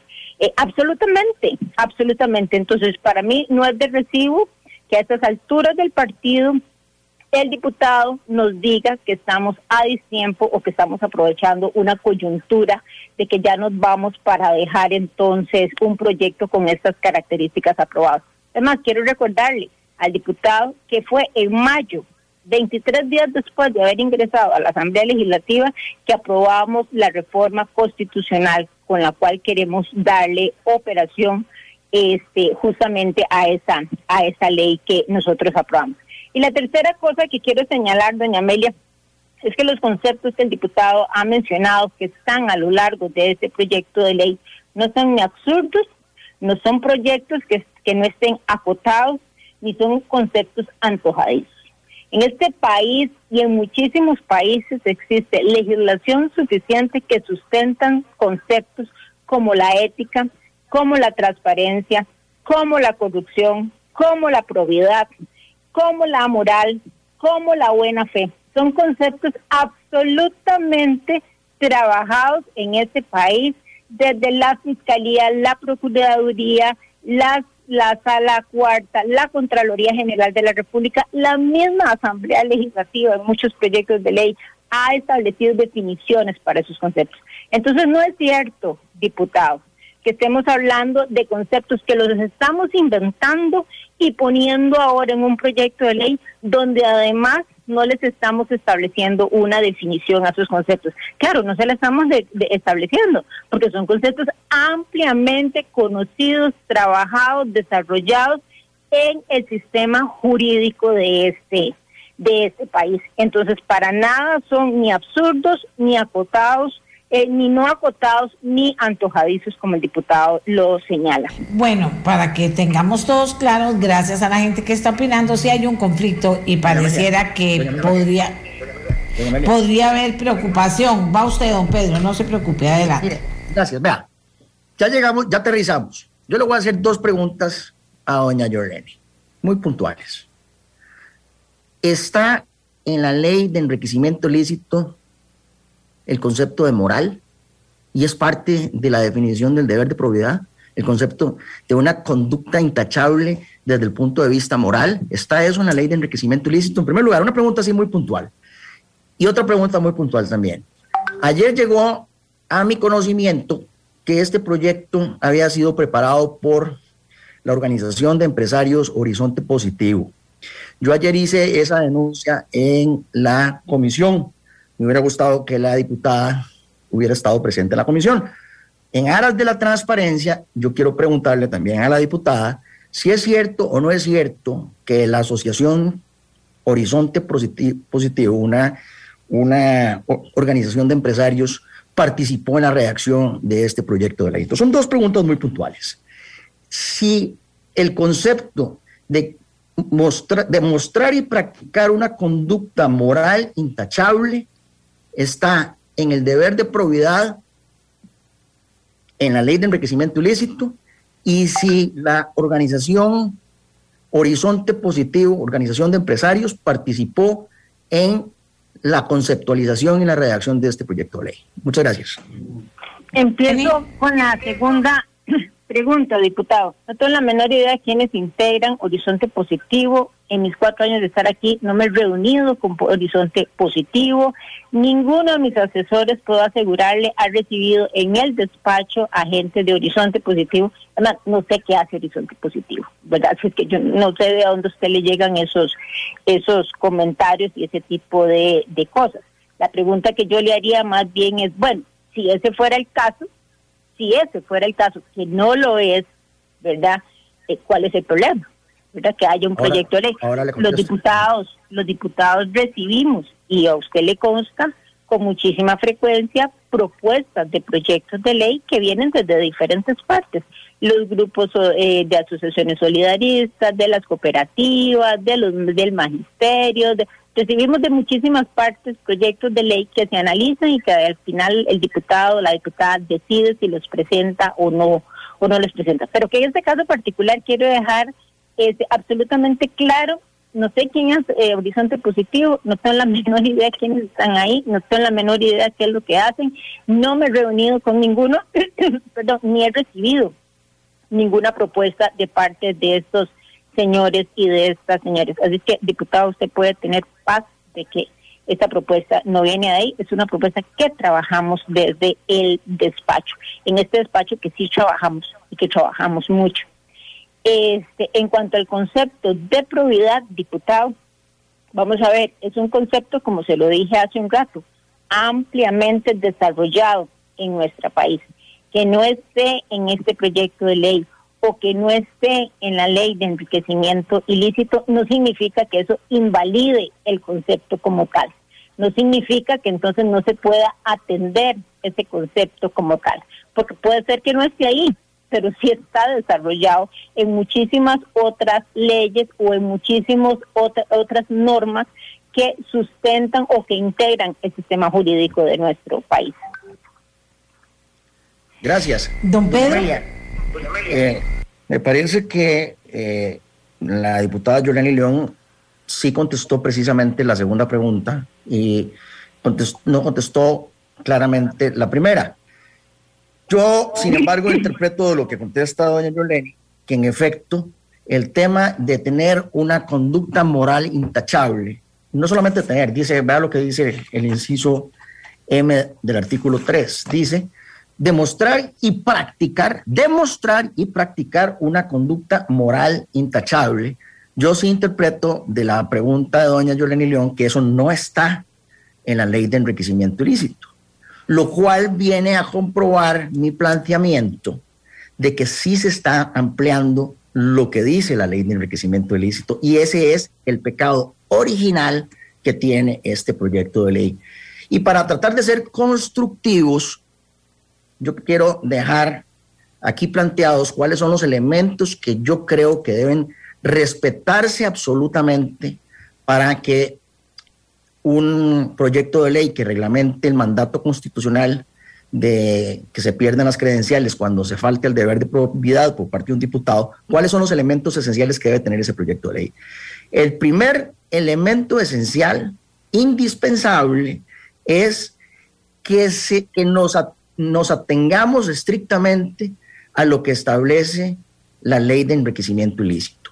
Tanto en el concepto original de deber de probidad como el, cuál es el procedimiento y cuál es el órgano encargado de determinar que se ha violentado ese deber o no. Si este proyecto de ley se refiriera única y exclusivamente al deber de probidad original y si para comprobar que se violentó ese deber de probidad estuviéramos limitados a un procedimiento judicial, a como es la ley de enriquecimiento ilícito, yo no tendría ningún problema son los conceptos que no están en la ley de enriquecimiento ilícito, como conducta, como demostrar y practicar una conducta moral y ética intachable, es, son esos conceptos yo no puedo estar de acuerdo. Y hay un montón de conceptos similares. Eh, por ejemplo, eh, en las faltas graves se considera que es un conflicto de interés lo que yo estaba haciendo en el sector privado hace 10 años. No se considera, por ejemplo, y este ejemplo también lo di ayer en la comisión, por ejemplo, que el, diputado Villalta Flores Estrada hubiera ido con todos los gastos pagos eh, en el 2015 a Cuba, pagado por el Partido Comunista. O sea, hay hay un desequilibrio.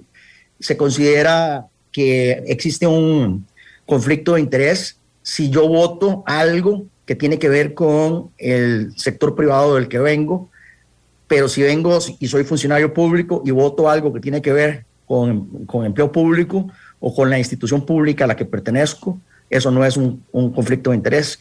Hay una serie de desequilibrios y hay una serie de conceptos que, son, que están hechos, en efecto, y mantengo mi punto, para que los diputados seamos simples funcionarios administrativos y, como lo dije, siervos menguados. Eh, casualmente, yo ejerzo mi diputación como representante del pueblo que soy de la mejor manera como yo lo considero. Y, yo le rindo cuentas al, al, pueblo de Costa Rica. El pueblo de Costa Rica verá si me premia o me castiga en las urnas. Si premia o castiga a mi partido político en las urnas. Y para muestras un botón, vimos cómo el pueblo, el soberano, en su inmensa sabiduría, castigó en primera ronda absolutamente al Partido de Acción Ciudadana y no le dio ni un solo diputado. Y vimos cómo en la segunda ronda, el soberano castigó al Partido de Liberación Nacional porque consideró que no se merecía y que los cargos de corrupción que se le habían hecho al Partido de Liberación Nacional no han sido limpiados. Entonces, es el soberano el que castiga políticamente los actos políticos, morales o éticos de los diputados. Es el Poder Judicial el que castiga los actos de corrupción de los diputados y ahí sí cabe eh, la revocatoria del mandato. ¿Me lo bueno, vamos a ver. Eh, hay, varias cosas que quiero.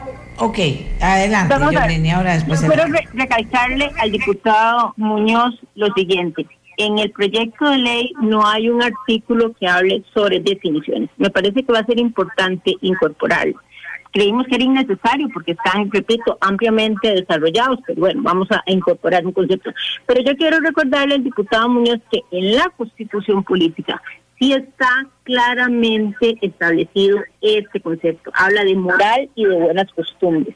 Y dice que es el mínimo de acciones a seguir para no dañar al otro y mantener desde la constitución política ya está establecido, claramente establecido este concepto eh, de ley. Pero si a él lo hace más feliz, si abramos un artículo donde establezcamos una serie de conceptos y con esto poder avanzar con este proyecto de ley, yo no tendría ningún problema de traernos esas definiciones que ya están abordadas en otras leyes para acá. Recordarle también al diputado Muñoz que el castigo que, se puede utilizar ese concepto que los electores le dieron a Liberación Nacional el pasado domingo, también se lo dieron a la Unidad Social Cristiana en febrero, ¿verdad? Donde ni siquiera le permitieron pasar a la segunda a la segunda ronda. Eso para que lo tenga, eso para que lo tenga este claro eh, eh, el diputado. Y quizás, doña Amelia, para ir finalizando, porque nosotros tenemos este plenario ahorita en la mañana, yo quisiera es eh, más bien solicitarle al diputado Muñoz con todo el respeto y con todo el cariño que, que me genera este lo siguiente. Eh, que se tome el tiempo en estos días para decidir cuál va a ser la posición de él con respecto a este proyecto de ley y a otro proyecto de ley que hay en la Asamblea Legislativa, ¿verdad? Eso es importante y que nos deje claro o que defina más bien muy bien el diputado si él quiere construir, ayudar a construir una mejor versión de este proyecto de ley o si lo que quiere es construir esta y cualquier otra versión de, este, de propuesta de proyecto de ley como la que hemos eh, planteado y que es lo que hemos visto de parte del diputado en los últimos días. Recordarle al diputado entonces que si su posición fuera la primera, la de construir una mejor versión y darle garantías a los costarricenses de eh, eh, el tutelaje que deben de tener los principios que deben de tutelar la gestión de las señoras y de los señores diputados, recordarle que hay una mesa de trabajo donde algunas fracciones estamos ahí desde hace ya varias semanas, dos o tres semanas, trabajando en una mejor versión de ese texto sustitutivo para que sea presentado en los próximos días y que ahí entonces el diputado podría ser muy valioso desde el punto de vista de ayudarnos a depurar procedimientos, desde el punto de vista de ayudarnos a delimitar faltas, a delimitar eh, conceptos o a mejorar y precisar este conceptos y, y sanciones. Eh, yo esperaría que este, pues en estos días que vamos a estar de receso, pues el diputado se tome el tiempo y defina cuál de las dos va a ser su postura, la de construir o la de este obstruir eh, este importante proyecto de ley que repito es una deuda que tiene la Asamblea Legislativa para con las y los costarricenses. Bueno, pero me falta, doña Yolene, que usted se refiera a un comentario que engloba muchos comentarios que hemos recibido y que don Pedro Muñoz se refiera a, una, a un comentario que refleja también muchos comentarios recibidos. Dice primero don Pedro Muñoz, dice esta persona, el diputado Muñoz parte de un error, ya que considera que la probidad es un concepto cerrado cuando no lo es. No es posible que, que, hablemos de probidad sin hablar de ética o la correcta conducción de la vida en el ejercicio de la función pública.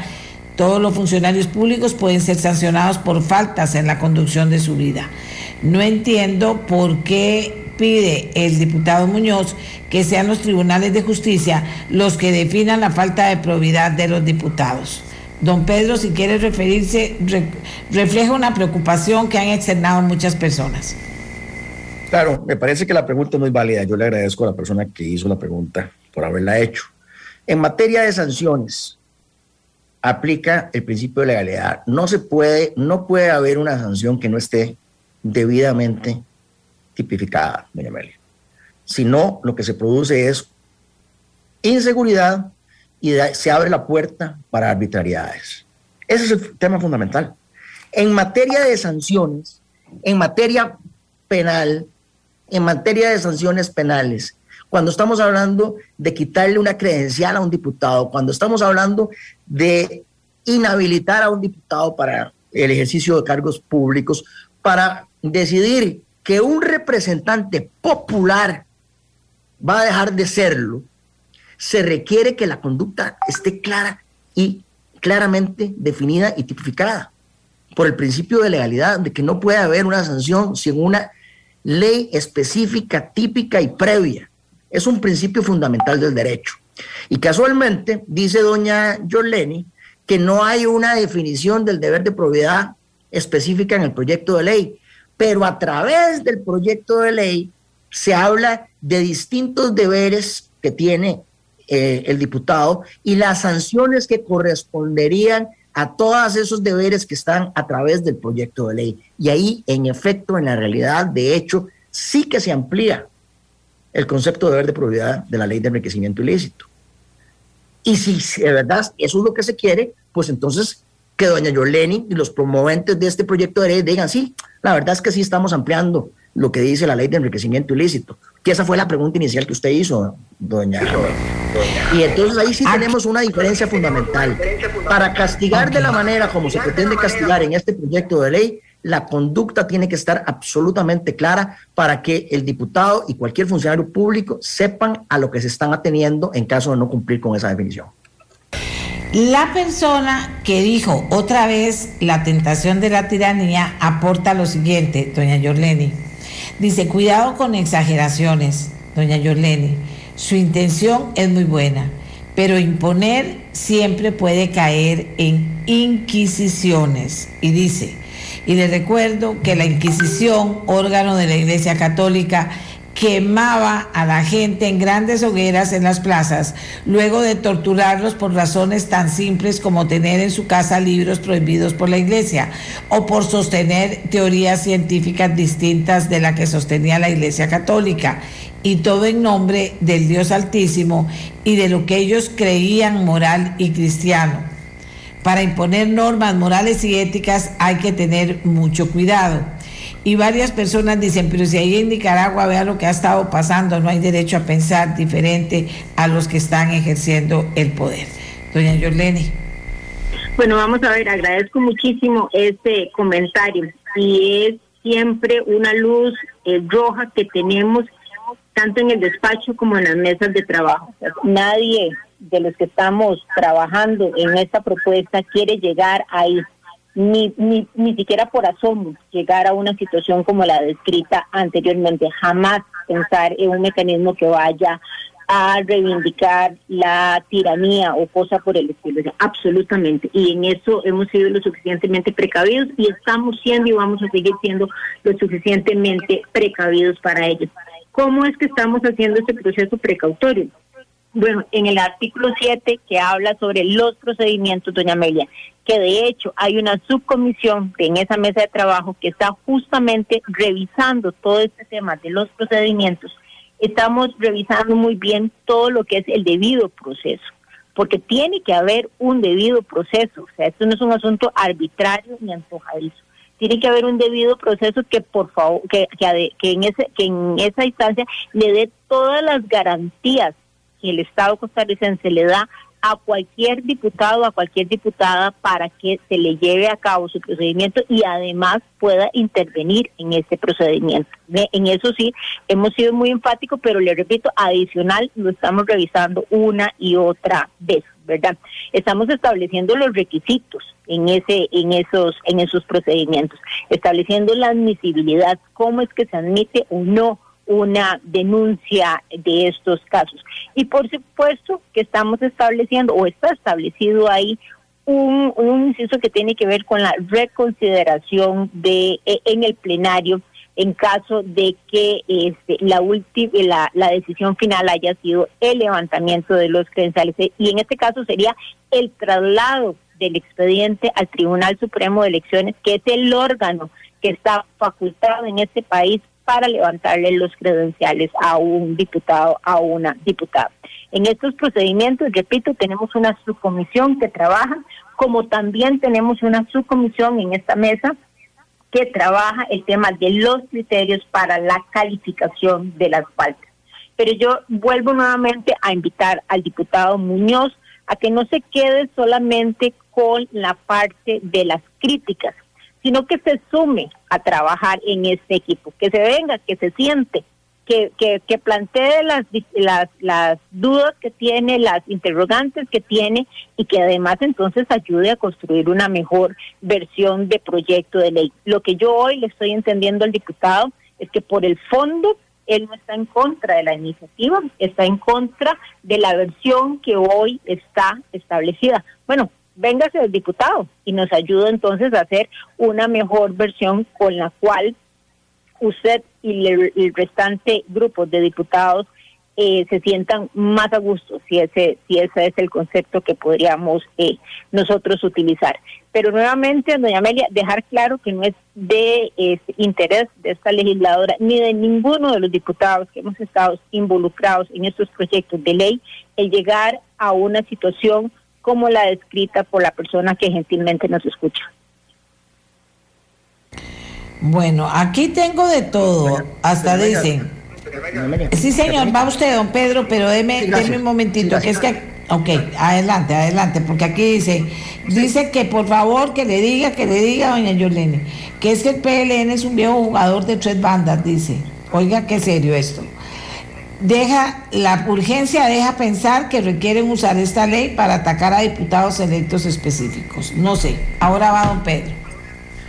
Eh, yo sí creo que este proyecto de ley promueve la tiranía.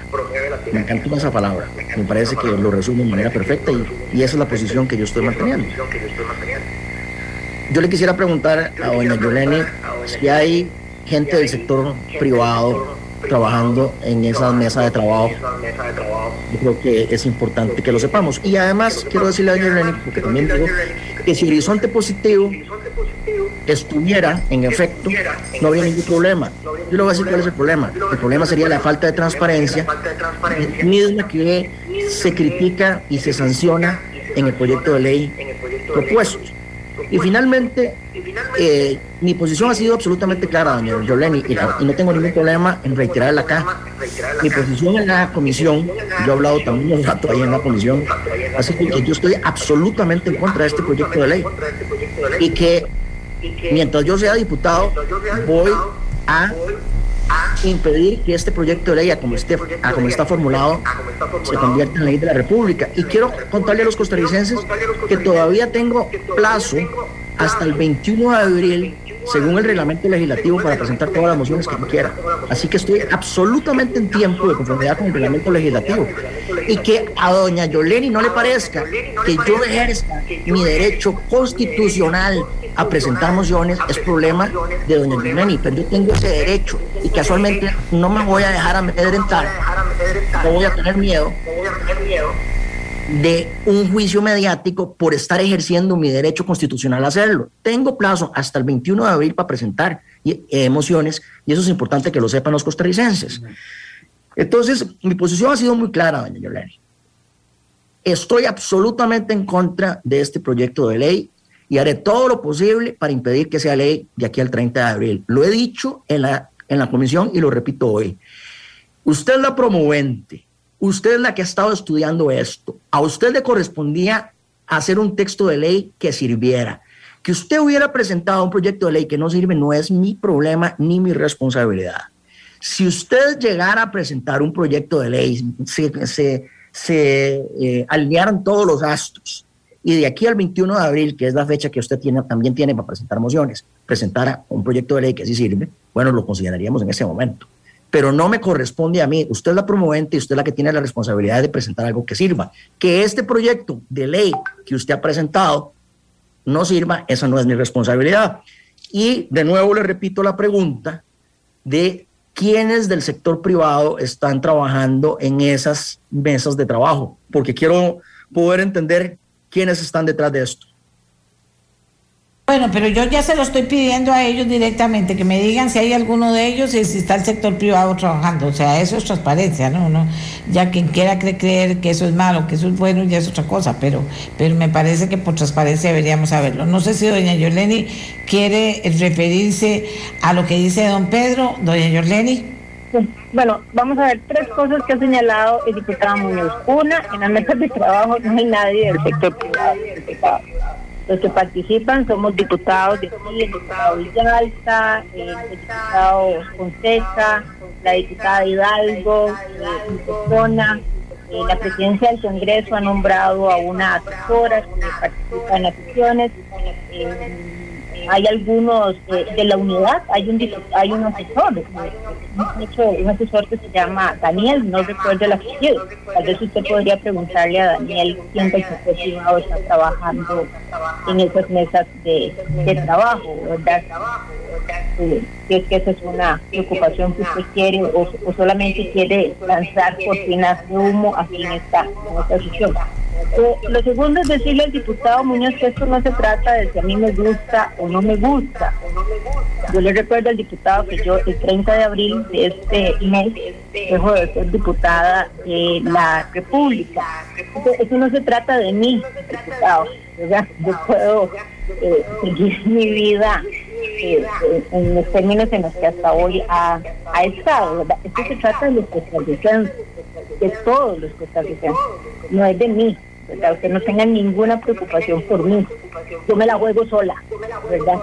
Este, no así los costarricenses que sí reclaman un comportamiento ético, transparente y de rendición de cuentas de parte de quienes los representamos. Yo creo que ahí es donde debe de enfocar o abocar usted sus preocupaciones, no, no contra, no contra mí, ¿verdad? Y bueno, si su postura, diputado, este, sigue siendo eh, obstruir este proyecto de ley, usted está en todo su derecho lamentable para este país que usted no nos permita avanzar en un proyecto de ley tan importante como es este proyecto de ley. Yo esperaría, si ese fuera el escenario que vamos a seguir encontrando, pues que los nuevos legisladores entiendan la importancia que tiene un proyecto de ley con estas características y puedan darle continuidad a este texto o a un nuevo texto que ellos y ellas quieran construir y presentarle a los costarricenses hasta hacerle llevar ley de la República.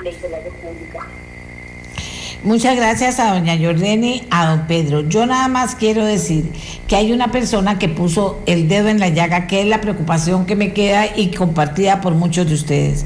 Cuidado con exageraciones. La intención de la diputada es muy buena, pero imponer siempre puede caer en inquisiciones. Se habla de que es inquisición. Y luego, para imponer normas morales y éticas hay que tener mucho cuidado. Y yo nada más les quiero decir, volvamos a ver el panorama.